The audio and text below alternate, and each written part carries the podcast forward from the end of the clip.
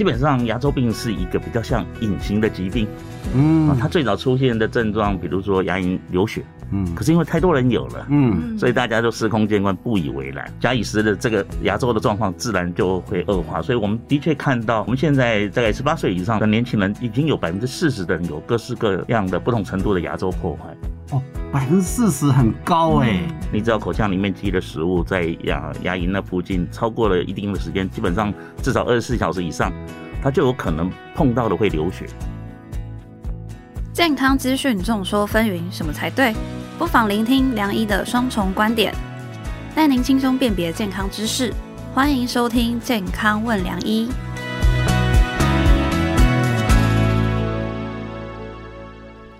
欢迎收听《健康问良医》，我是主持人良医健康网的编辑陈婉欣，在我身旁的是客座主持人、医学权威的陈宝仁医师。是大家好，我是宝仁医师，今天很高兴又跟大家来见面了。宝仁哥，你知道吗？其实最近啊，就是我越报道这种健康的议题，我就觉得哇，我很有心得哎。真的吗？是觉得怎么样呢？你看，就是上次我们不是采访失智嘛，对不对？就是有日本医师说，哎，失智其实跟牙齿有关。然后在报道心血管疾病跟新冠肺炎的时候，也有人说，哎，牙齿其实跟这些疾病都有关系。所以，我们今天为了要特别搞清楚这到底是怎么一回事，我们就特别请来了牙医师工会全国联合会的陈燕婷理事长来帮我们大家分享。我们欢迎陈理事长。各位听众朋友，大家好，我是牙医全联会理事长陈燕婷。今天规格已经上升到理事长，以后没有理事长都不能都不能来就对了。不过我们刚刚聊了一下，今天又是三层组合，因为理事长也姓陈啊。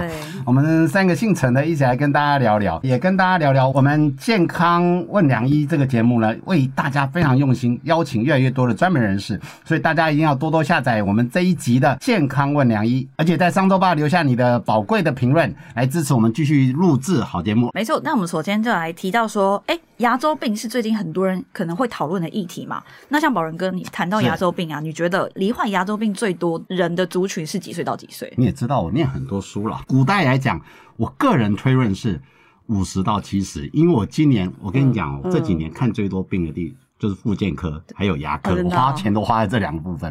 可是呢，我觉得应该有年轻化的趋势。像我自己我会再猜年轻一点点嘛，嗯因为像现在人手一杯手摇杯嘛，就有发现牙周病越来越年轻的状况。不知道这是不是陈理事长在临床上有实际的发现吗？牙周病是年龄越长，呃，牙周病的罹患的比例越高，那它的病情也越严重。嗯那我们在一百零四到一百零五年卫福部的一个呃成年人的口腔健康状况调查里面呢，发现呢四十到四十九岁这个族群严重度的牙周病的比例最高。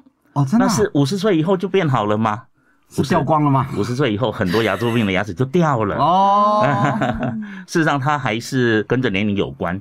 那刚刚婉欣讲的也没有错，嗯我们牙周病的确有越来越年轻的趋势。嗯那这几年由于饮食习惯，呃，比如说很很多的年轻人喜欢啊、手摇饮料，嗯，那但是我们的口腔清洁的习惯并没有同步的到位，假以时日，这个牙周的状况自然就会恶化。所以我们的确看到，我们现在大概十八岁以上的年轻人，已经有百分之四十的人有各式各样的不同程度的牙周破坏。哦，百分之四十很高哎、嗯哇，可见你们牙科的市场蛮大的哈、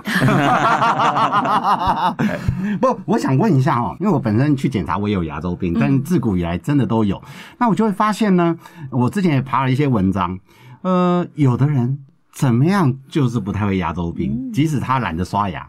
那那时候有讨论到是不是口腔有口腔不同的菌种，甚至也许它的唾液的酸碱度会有点点影响。你知道我们现在光菌种也有很多治疗方式，我们有粪便治疗啊、益生菌的治疗。我不知道牙周有没有这方面的概念。牙周病的确是有一些特定的嗯细菌的菌种，嗯但是它非常的多元性，嗯而且也有各种不同的组合。哦那可能也跟每一位宿主本身呢，他自己的免疫能力有关。嗯好，所以我们发现说，因为呃，差不多二十年前，世界各国都有人在发展这个牙周病的疫苗。对，哦哦，牙周病有疫苗哦。对，想要发展疫苗，因为既然有特定的菌种，我发现它的确是太多元了。嗯，那所以要发展出任何一个疫苗，可能都不符合经济效益。啊哦，，那所以症结在哪里？不管它是厌氧菌等等，我最简单的方法就是把它清干净。没错。所以呢，我们就回到最基本的基本面，就是做好口腔清洁，那就可以避免牙周病了。其实这个口腔菌种是不是衍生出很多病啊？因为我自己妇产科，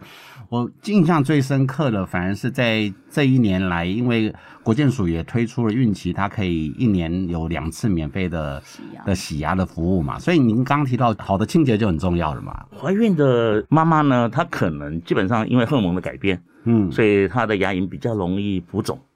那另外怀孕的时候，常常会有孕妇会比较孕有孕吐这个现象，所以她也比较容易敏感。哦啊，，那在牙龈浮肿，呃，你在做清洁动作或者在做一些比较大的这个呃刷牙清的动作的时候，它可能比较容易流血嗯啊、所以很多人就有点退缩，了解啊、了解，那也不太敢定期的看牙医。所以在这样的情况下，如果在怀孕这一段时间，那可能呃就会因为口腔清洁的退缩。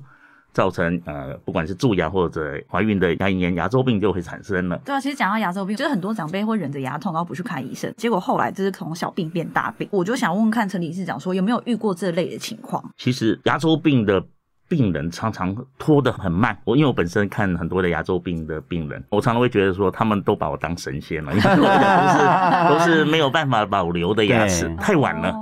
哦好，那我们牙周病基本上只要有一定程度的剩余的牙周组织，其实它是可以留下来的。对，我以前到美国念书的时候，我那时候看到，哎，有一些人的牙齿它只剩下不到百分之三十的骨头，嗯，哎，它经过了二十年，会那些牙还都在那个地方，而且没有摇动。哦，那我就在想说，这在台湾我们怎么能不能做到？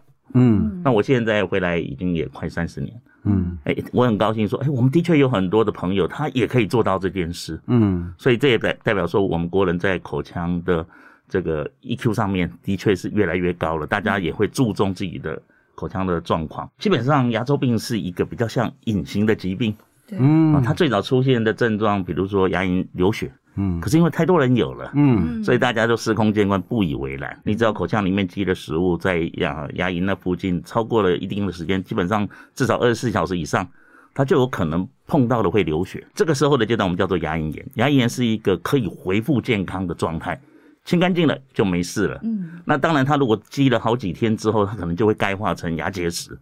那这时候你的牙线或牙刷或者你的牙尖刷就没有办法做好清洁的动作。嗯那这时候你可能就需要牙医师嗯，用专业的器具来帮你做清洁。因为现在民众喜欢 DIY 自我诊断，那我们常卫教资料看到了，诶，如果牙龈什么颜色或什么状况是它可以自我判别。刚刚其实最典型的可能是刷牙的出血、肿胀、疼痛，那一定会去看医生的。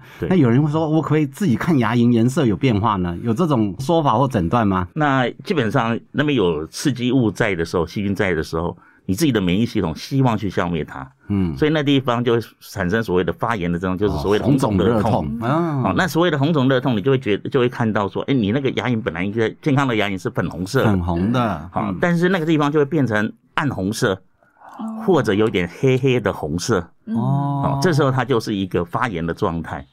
好，那呃，另外一个你也可以看到你的黏膜那一部分，就是离着牙龈牙齿远一点的那个口腔黏膜，你会看到它的微血管其实是比较大的。病人最常问的就是说，陈医师，我们有没有什么方法一次性治疗就有永久根治？牙周病有这种根治的方式吗？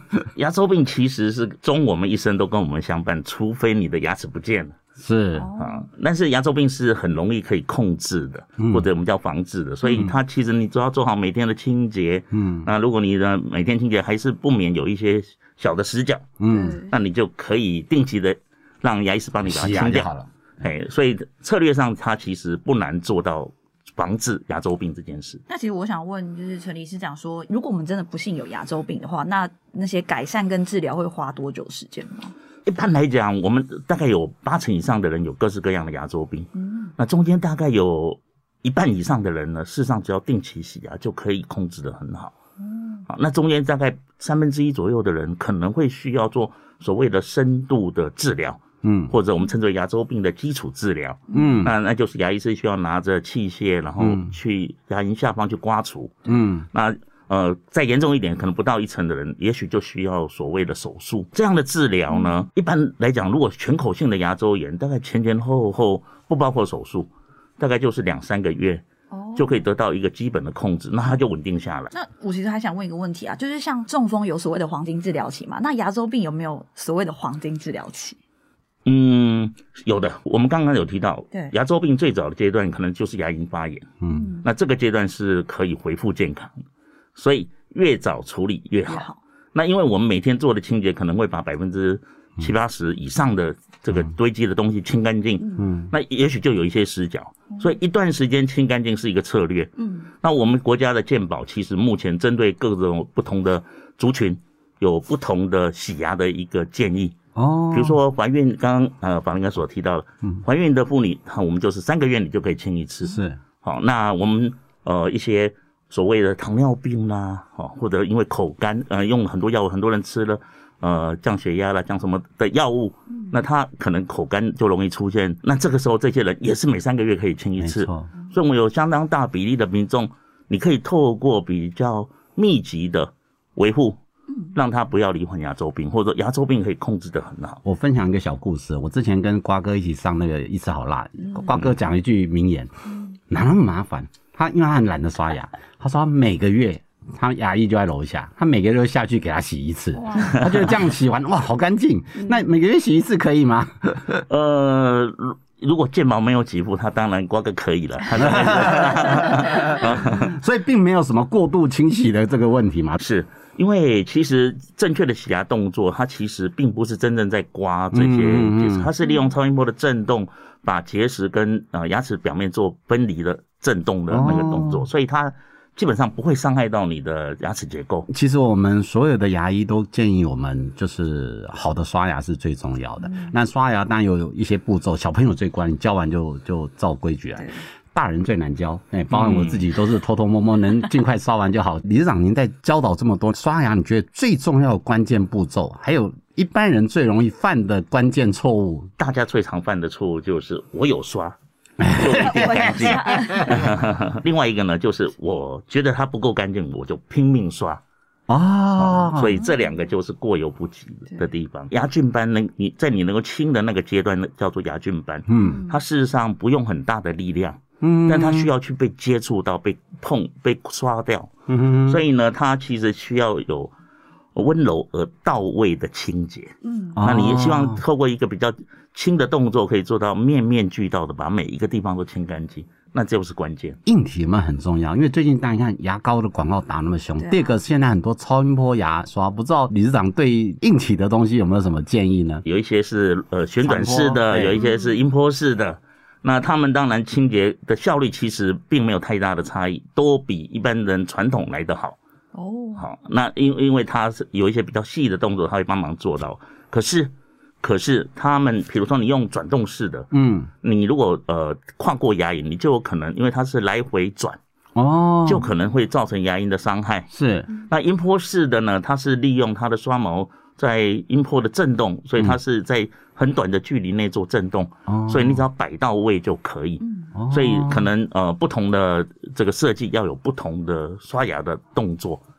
好哦，那一般我们习惯的就是呃背式刷牙法，所以我们会把它放在牙齿跟牙龈交界的地方，朝着牙龈的方向四十五度角，然后做轻微的震动，让那个牙刷毛轻轻的进到牙龈沟里面。嗯那把刚开始积的门口的那一段把它清干净。嗯那电动牙刷其实你也可以做到类似的动作，不过它的动作需要练，需要有一些练习跟指导。那我就想问问看宝仁哥，我们来盘点一下前三名刷牙容易遇到的死角有哪三个？我自己觉得啦，嗯，因为呢，我那个咽喉反应很强，对所以我只要往后面一点点，我都会很恶心，我就刻意的躲掉。嗯所以我之之前我那大臼齿几乎都刷不干净，每次洗哦都嘚嘚嘚嘚弄很久。嗯所以我觉得最深入的地方一定是刷不干净。好啊，第二个是智齿，因为我这两年才把智齿拔掉。其实智齿它有一个凹缝，我觉得也很不容易刷干净。你觉得年轻人跟我看法不一样？我觉得会不会其实大家比较比较认真在刷后面，所以反而漏掉了前面？那你们都把所有的地方都拆完啦。真的吗？对啊，我们前面后面都拆完啦。不事实上呢，呃，我们最常见的死角是临接面，两颗牙中间。那两颗牙中间，因为我们一般的牙刷没有办法进到那个区域，嗯。所以我们最近这些年，我们很强调这件事，就是你需要用临界面的清洁工具，嗯，包括你的牙线嗯。或者你的牙尖刷。如果以一般刷牙来看的话，上颚的后方，嗯。上面的牙齿的最外面颊侧那边。后方呢，你在刷那个地方，应该要把嘴巴稍微合小一点。啊？哦，因为你张口很大的时候，你的脸颊会卡住那个空间。哦你就没有办法刷到那个地方。哦，对，那第二个呢是下面的牙的舌侧，嗯。我们下面的牙呢都有点往内倒，嗯。所以你不能呃牙刷只是被摆在你的牙面上，你看到那个平的面叫牙面、咬咬合面。嗯嗯你如果摆在那个地方，那你呃舌侧的牙齿跟牙龈交接那个界面就没有被清洁到，哦，所以你必须要摆的牙刷的位置稍微低，那你可以完完整的看到那个平的那个面，嗯你才有办法刷到那个交接界面。哦，理事长一边讲，我的舌头就 在那个可位置。以想象吧 那第三个呢，嗯是我们下面前牙的舌侧。大家如果有注意到，最多结石出现在那里，好，因为那个地方不好操作，嗯，哦，内侧，所以你可能哎，可能必须要把牙刷摆哦直的。垂直的时候，哎对，那另外呢，一般人比较容易出现的就是，啊，右手的人习惯先刷左边，嗯，好，所以左边牙刷刷到牙龈都萎缩了，右边还是还是少刷了几下。哦 OK 所以刷牙要也要左右开弓就对了。其实，在讲完这个盘点死角之后，我就想问啊，牙刷到底有没有差？因为像之前我就是买软跟硬的那种牙刷的刷毛来试试看，到底牙刷跟牙膏的种类有没有差？多数的牙医是建议你使用软毛的牙刷，对，好，然后呃刷头不要太大。如果有牙周病比较敏感或者牙龈萎缩很多的人，他可能要用超软毛的牙刷。嗯，大家不要担心说那个刷毛太软了刷不干净，不会的。他只要动作有做到，他就一样会干净。另外一个就是牙膏，我们一般的人只要使用有含氟的牙膏，大概一千 ppm 以上就可以了。嗯，我的医院也有附属儿童牙医，他们院长很高兴跟那边跟我们分享，我们大概七年，我们在推广小朋友涂氟。嗯他说涂氟以后，这五年追踪下来，几乎真的蛀牙率超低。涂氟这件事情对未来龋齿的预防，您全联会的角色来看，这个推广如何呢？国家的施行的方式是这样：六足岁以下。六足岁以下。每半年涂薄一次，哦，他是要，所以它只要长牙了就可以涂了。哦，那一颗牙的时候涂了好像没什么成就感，不是。的，因为它就要开始接触牙医，那它就不不会有那么多的嗯恐惧跟陌生感。哦。我们希望一开始的时候就建立一个定期看牙的习惯。那有一些，比如说神经障碍的朋友，嗯，对或者是山地离岛对呃原住民，嗯呃，他们可能口腔清洁的条件比较不好，，嗯，那他们可以三个月就涂一次。最后针对自己牙周病，想邀请陈理事长总结两到三个重点，送给我们的听众朋友。第一呢，做好正确的洁牙动作，嗯，那就是一定要面面俱到。第二呢，定期的看牙医。嗯，第三呢，有任何的问题早发现早治疗，这样我想大家就可以保有一口健康的好牙到一辈子了。哇，好经典的医生的回答法，这是真理，啊这是真理。相信大家听到这边都还意犹未尽，但节目已经来到了尾声，下一集还会跟大家聊美白牙齿要注意的成分与细节，可别错过喽！今天谢谢陈理事长的精彩分享。谢谢两位主持人，也谢谢健康问良医的观众朋友。喜欢我们的节目内容，也请大家下载本集《健康问良医》，并订阅良医健康网的 YouTube。好的节目需要大家的鼓励，请在商周吧留下你的宝贵评论来支持我们。我们一样每周五晚上八点会准时播出，别错过跟你我有关的健康新知识。我们祝福大家都有一口好牙，拜拜。拜拜不想错过健康问良医吗？欢迎订阅良医健康网的 YouTube 和 Pocket 商周吧，期待你我在空中相会哦，拜拜。